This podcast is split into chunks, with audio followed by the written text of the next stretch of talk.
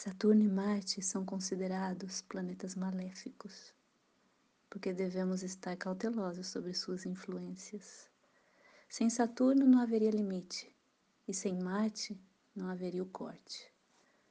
A lua segue atenta entre a foice e a navalha, de uma oposição a um trígono, entre a cobrança e a resolução.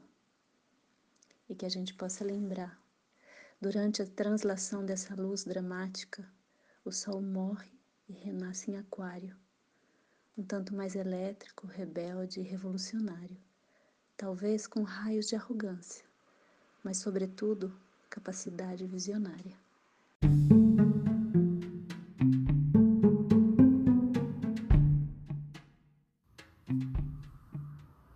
Olá, meu nome é Faituza e este é um espaço de astrologia.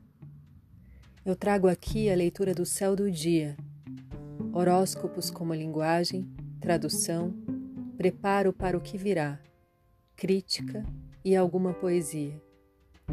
Horóscopo entregue ao corpo, boca, língua, voz de uma convidada ou convidado especial.